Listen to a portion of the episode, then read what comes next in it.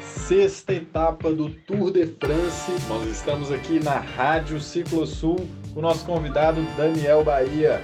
Bahia, me conta, foram quantos quilômetros de prova? Eu sei que foi quase tudo reto, quase tudo plano, mas uma montanha bem agressiva no final, né? E alguns diferenciais dessa etapa. Me conta aí o que foi que aconteceu.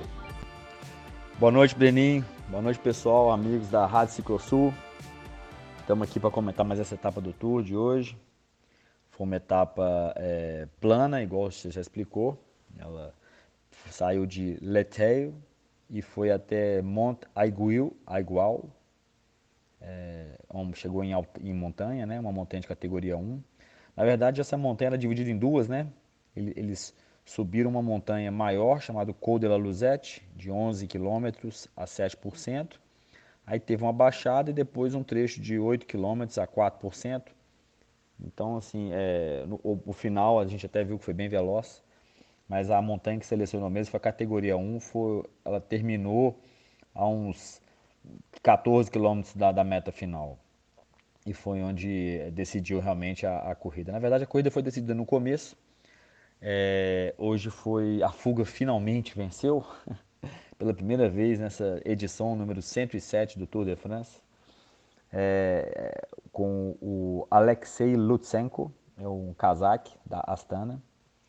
Mas como que isso aconteceu foi o seguinte, no começo da etapa é, se formou uma dupla, uma, uma fuga muito forte, onde tinha o Lutsenko, que é esse campeão do Cazaquistão, já ganhou o Tour de Oman, ganhou a etapa da Volta, corre pela, pela Astana, que é uma equipe do Cazaquistão, que tem um diretor é, esportivo que é o Alexander Vinokurov, o Vino, um grande campeão, correu na época da T-Mobile, do, do Ian Urit, o maior concorrente do Lance Armstrong, o pessoal que lembra do, do, ciclismo do início dos anos 2000, obviamente conhece bem o Vinokurov, campeão olímpico em, em, Londres, ele é o diretor dessa equipe. É, hoje ele é triatleta, master, bom triatleta, inclusive, se não me engano, ganhou em Kona, master, enfim, não sei, ele tem um tempo bom de triatlo. Tinha o José Rada da Cofidis, espanhol, tinha o Greg Van Avermaet, que, da CCCC, que é campeão olímpico no Rio, era para ter perdido esse ano, mas os Jogos Olímpicos foram para foram Tóquio, foram para o ano que vem. Tinha o Nicolas Roche, que já correu em várias equipes como, como gregário, um cara experiente, forte. Tinha um ex-mountain biker americano da EF, Nilson Paulus. Tinha o Daniel Oss, o gregário principal do Saga, na, na Bora. Tinha o Edvald Hagen, que é o norueguês, que corre na NTT, antiga Dimension Data. Muito bom sprinter também, sprinter de, de, de prova mais, de etapa mais complicada. É, tinha o Remy Cavagnac, que era o da, da, da Quick Step, que também fazendo parte. Então era uma fuga muito, muito consistente, muito robusta. Espantou no começo o pelotão deixar uma fuga desse calibre escapar, mas eu acho que a Mitchelton Scott, que é a equipe do Adam Yates, o camisa amarela, ela, ela calculou o risco mas a gente pôde acompanhar que foi uma etapa muito veloz, esse trecho plano aí de praticamente 155 quilômetros até começar as montanhas de verdade. Em vários momentos estava com 50 de média, então assim foi um negócio alucinante e, e justamente para poder manter essa fuga dentro de uma, de uma distância controlada, para não causar nenhum tipo de estrago na classificação geral. Então eles foram mantendo a fuga, quando, porque a gente sabe que quando chega na montanha a fuga já cansada tende a perder força para um pelotão próprio, próprio de escaladores e líderes. Né? Basicamente, a prova desenrolou toda o pelotão mantendo na velocidade mais ou menos da fuga essa, essa, essa, essa distância. Quando entrou na seção de montanhas, começou a dar uma selecionada na própria fuga, o Oss ficou, o Remy Cavanhar ficou, o, é, o Bolsonaro já tinha ficado, e aí sobraram esses cinco que era o Lutsenko, o Errada, o Van Avermaet, o Paulus e o, e o Nicolas Roche. É, eles foram, obviamente, não tentando cada um manter o seu ritmo, as seleções foram acontecendo naturalmente. É, o, o, americano, ex-mountain biker mais agressivo, começou a dar umas atacadas, e isso deu uma, uma, isso tirou o ritmo da fuga e acabou quebrando o Roche. E depois veio a quebrar o, o Van Avermaet e, e, o próprio Paulus quebrou, o, Lutz, o José Errada ficou e o Lutsenko permaneceu solo, depois os outros tentando permanecer solo, até a chegada, foi a primeira vitória de um cazaque, né, do Cazaquistão, desde o Vinokurov, foi a primeira vitória dele no Tour, ele é um atleta muito forte, de 27 anos, é um, é um, é um dos gregários talvez mais importantes principais gregários do Miguel Angel Lopes, mas a equipe provavelmente é, o liberou para poder é, ganhar, tentar essa vitória de etapa, devido ao perfil e sabendo que a, a Scott ia manter a prova dentro desse, dessa, dessa conduta. Era interessante para Scott que a fuga é, se consolidasse dentro dessa distância, porque aí as bonificações por tempo em caso de vitória ao alto, seriam anuladas. Então ficaria muito mais fácil só marcar do que tentar um sprint no final contra um favorito, para o Adam Yates. O Adam Yates era muito mais tranquilo que a fuga passasse, como a, os bônus de tempo são só para os três primeiros, se os três da fuga passassem antes, como eles estavam muito atrás na classificação geral por tempo, para ele seria muito mais fácil de controlar as diferenças, porque é só chegar junto que você tem, mantém as, as diferenças de tempo. Então foi tudo muito calculado e muito, e muito bem planejado e executado pela equipe e por todo o pelotão. Bom, no resultado então da etapa de hoje, a gente viu que as classificações todas permaneceram as mesmas. Para a camisa de, de líder, né, a camisa amarela, o, o Adam Yates permanece em primeiro lugar, com Três segundos atrás, a gente tem o Roglic, da Jumbo. É, a sete segundos do líder, nós temos o Pogacar, da UAE Emirates. É, a nove segundos, a gente tem o Guilherme Martin, da Cofidis. E a 13 segundos, nós temos em quinto o Bernal, o Egan Bernal, que é o atual campeão do Tour, o colombiano jovem. Mas temos vários outros atletas, então a lista dos, dos seguintes é, postulantes à, camisa amarela começa a partir dos 13 segundos. Ou seja, está totalmente indefinido. O tour está super aberto. Então, é, o final de semana é, promete justamente ter uma, uma, uma, movimentação maior nessa camisa. É, Para a camisa verde, a gente não teve nenhuma alteração. O, o Sam Bennett da Quickstep continua com 129 pontos, das metas volantes e metas de sprint, o Sagan com 117, o Alexander Kristoff da UAE, que ganhou a primeira etapa, está com 93, o norueguês. Depois vem uma série de atletas, mas de novo, essa camisa está só no começo, a pontuação é muito maior, chega a quase 400, 500 pontos, enfim, tem muita coisa para acontecer. Mesma coisa na camisa de montanha, a branca de bolinhas vermelhas. A gente tem o Benoit Cosnefroy com 23 pontos, depois vem alguns atletas com 11, 12, mas está tá muito incipiente, isso não vale nada na verdade na disputa dessa camisa. A camisa branca, que é a amarela para o sub-25 anos, tem o Pogacar, que está em terceiro na geral, a 7 segundos, e é o líder da camisa branca, e o Bernal, que é o quinto da geral, é o segundo da camisa branca. É, enfim, o, o, essa etapa de hoje não teve nenhuma movimentação, nenhuma mudança, a fuga venceu, a fuga não tinha feito nas classificações geral, foi praticamente uma, uma, uma clássica, né? foi uma vitória do, do, do, do Lutsenko. E para amanhã a gente espera uma etapa, eu espero uma chegada no sprint.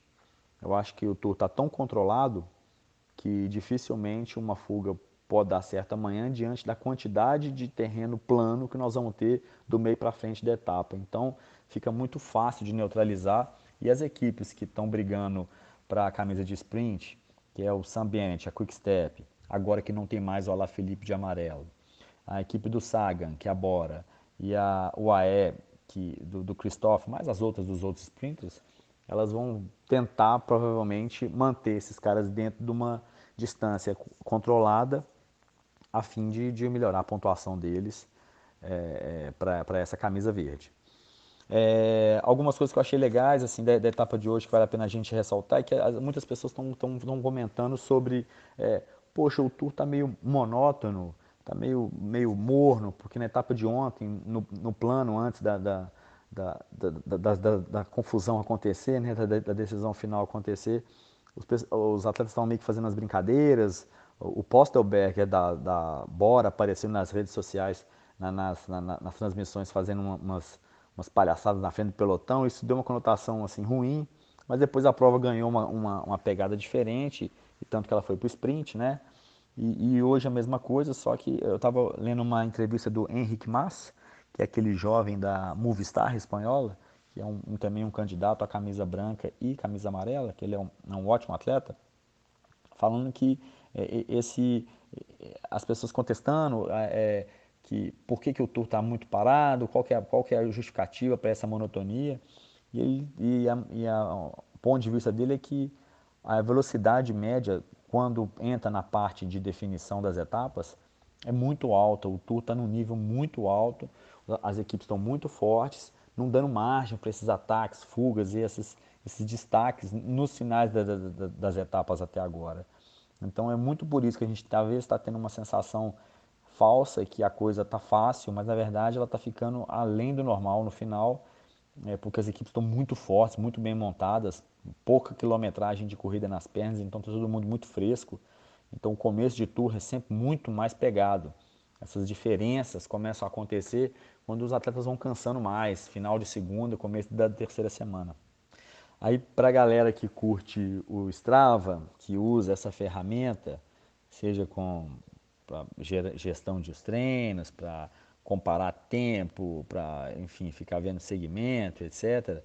É, eu vi um dado muito interessante, eu entrei no Strava depois e vários Pro Tour eles têm o Strava, eles postam lá e eu, de curiosidade, eu entrei nessa última montanha, aquela que eu falei que era a principal, que era de categoria 1, antes do final, esse Col de la Luzette, la Luzette, Col de la Luzette.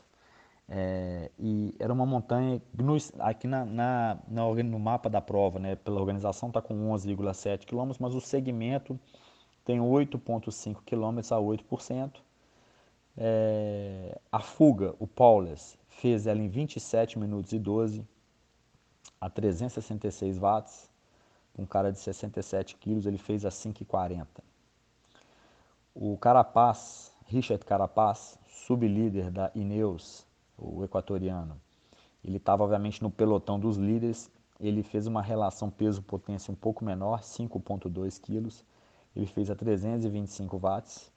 Ele pesa 62 quilos. Só que ele fez em 26 minutos, ponto 11. Eles fizeram um minuto mais rápido. Ou seja, a fuga nessa parte mais dura, ela foi um pouco mais lenta que o pelotão, tanto que o pelotão dos líderes chegou mais próximo da fuga. Então, naturalmente, a fuga foi um pouco mais, mais rápida, mas o Carapaz, porque estava embutido ali naquele pelote ali, conseguiu ter uma economia de watts por quilo. E o, e o Greipel, Alexander Greipel, o gorila, que é que, gorila de Rostock, um mega sprinter alemão, já mais velho, veterano, 38 anos, um, um cara muito forte fisicamente, pesa 78, quase 80 quilos, fez em 294 watts, ou seja, muito menos força que um carapaz, pesando quase 20 quilos a mais, fez em 35 minutos. Isso é só para a gente ter uma noção da dinâmica de como que os caras chegam no alto de uma montanha muito dura. No final, a fuga já chegou um pouco cansada, se esforçando, mas fazendo um tempo mais lento, porque tinha menos gente para revezar, mais resistência de vento, uma série de fatores. Depois vem o pelotão aquele efeito de pelotão, onde o cara conseguiu ser mais econômico em termos de watts por quilo, mas foi mais rápido. E por fim, o tempo que um, um o pessoal do grupeto, né, um sprinter do grupeto, o grupeto, para quem não sabe, é aquele grupo grande de sprinters que sempre sobra no final da, da, da etapa, que eles ficam ali na gíria ciclística jogando um baralho, né, na política, fazendo o tempo mínimo para não ser cortado, entendeu? Andando na frente do, do, do, do da viatura de coleta né, dos, do, dos quebrados, e fica andando na frente daquele caminhão. Então é, é, é, o tempo que fez um cara do grupo E. 35 minutos foi 9 minutos a menos. Para um ciclista normal como a gente, mesmo esse grupeto é quase que impossível de acompanhar, só para os mais bem treinados. Para ter uma relação peso-potência, o Graipo subiu 35 minutos a 3,7 watts por quilo. Então ainda não é pouco. Então, assim, isso é uma, curiosidade do dia que eu achei interessante. É, quem quiser, pode entrar no Strava. Quase todos esses Pro Tour têm. poucos mostram os números de potências, não teria falado de outros, mas esses estavam os números mais evidentes. Eu achei que como cada um estava numa fração da prova, é legal de comentar. Ô Breno, duas notícias é, importantes que eu acho a gente comentar. Uma saiu ontem, é que o Mundial que iria acontecer, salvo engano, na Suíça, ele foi, ele foi cancelado, o lugar estava em aberto, agora foi definido, ele vai acontecer em San Marino, na Itália, no circuito de Imola, nós brasileiros conhecemos muito bem, onde tem a trágica curva Tamburello, tanto de contrarrelógio quanto de estrada. Eu não sei como é que vai ser a configuração do, da prova de estrada, se vai vir na, na parte de fora, entrar no velódromo, no, no, no circuito, né, no autódromo, mas vai acontecer no autódromo de Imola e não terão os, os mundiais de sub-23 e júnior, infelizmente. É... E a outra notícia é que já existe uma especulação enorme, é, saiu na imprensa oficial, que é, no regulamento existe a, a possibilidade, no regulamento do Tour de France, existe a possibilidade de que caso três atletas de equipes diferentes sejam testados positivos para a Covid, é, o Tour de France vai ser dado como encerrado. Isso provavelmente deve ser uma norma da, da vigilância sanitária francesa, a gente, eu, não, eu, não, tive detalhes em relação a isso, mas basicamente como que aconteceu a, a, o Tour de France em relação ao Covid. Para começar, ele foi adiado né, de julho, final de junho e julho, para agora, para agosto, setembro, até que a pandemia chegasse a um nível controlável, né? enfim. É, todos os atletas e staff, todas as equipes foram testados, negativo. A regra era, se cada equipe tiver no final do, da primeira semana de descanso, porque a gente, eles vão correr 10 dias, vão ter o descanso. No 11 primeiro dia, se eles testarem é, e der positivo, dois de cada de uma equipe, seja do staff ou atleta, a equipe está eliminada do tour. Então essa é uma regra que é vigente. A outra regra é, agora que eu, que eu li hoje né, na, na, imprensa, que estão falando com mais, com mais frequência, é que caso três atletas de equipes diferentes sejam testados como positivo, o Tour de France vai ser dado como encerrado. Então, existe uma possibilidade, não sei em que nível de percentual, do Tour de France acabar na segunda-feira, sabe, Breninho? Então, é, eu acho que até por isso esse final de semana vai ser muito decisivo. Vai ser assim, eu acho que quem tiver que quem quiser ganhar esse tour vai ter que mostrar, já tem que chegar segunda-feira já de amarelo, porque existe um risco enorme de, de, desse tour acabar prematuramente em função de tudo que nós estamos passando. Então a notícia boa essa de Imola, que o Mundial vai acontecer, e essa péssima que pode ser que o nosso turno chegue até o fim, lá na Champs-Élysées, em Paris, que é onde ele sempre deve acabar, é o que eu, que eu, que eu acredito. Beleza? Mas é isso, pessoal. Boa noite aí, até amanhã. É, a gente vai estar aqui de novo para narrar a etapa 7. Um abraço. Tá aí, cheio de informação importante, mas terminando com uma notícia bem ruim, né, Bahia? Que notícia chata isso, mas vamos torcer para que não aconteça e vamos torcer para dar uma desesperada no pessoal lá do pelotão e fazer eles perderem um pouco o sentido e brigar por essa camisa amarela como se não existisse amanhã, né? Mas vai ser algo muito ruim um Grand Tour se transformar em Tour. Bahia, já vou te mandar a senha aí do podcast, porque hoje eu nem pergunta fiz. Fica por sua conta aí, tá bom? Tá de parabéns, meu velho. Valeu demais. Abraço grande para todo mundo.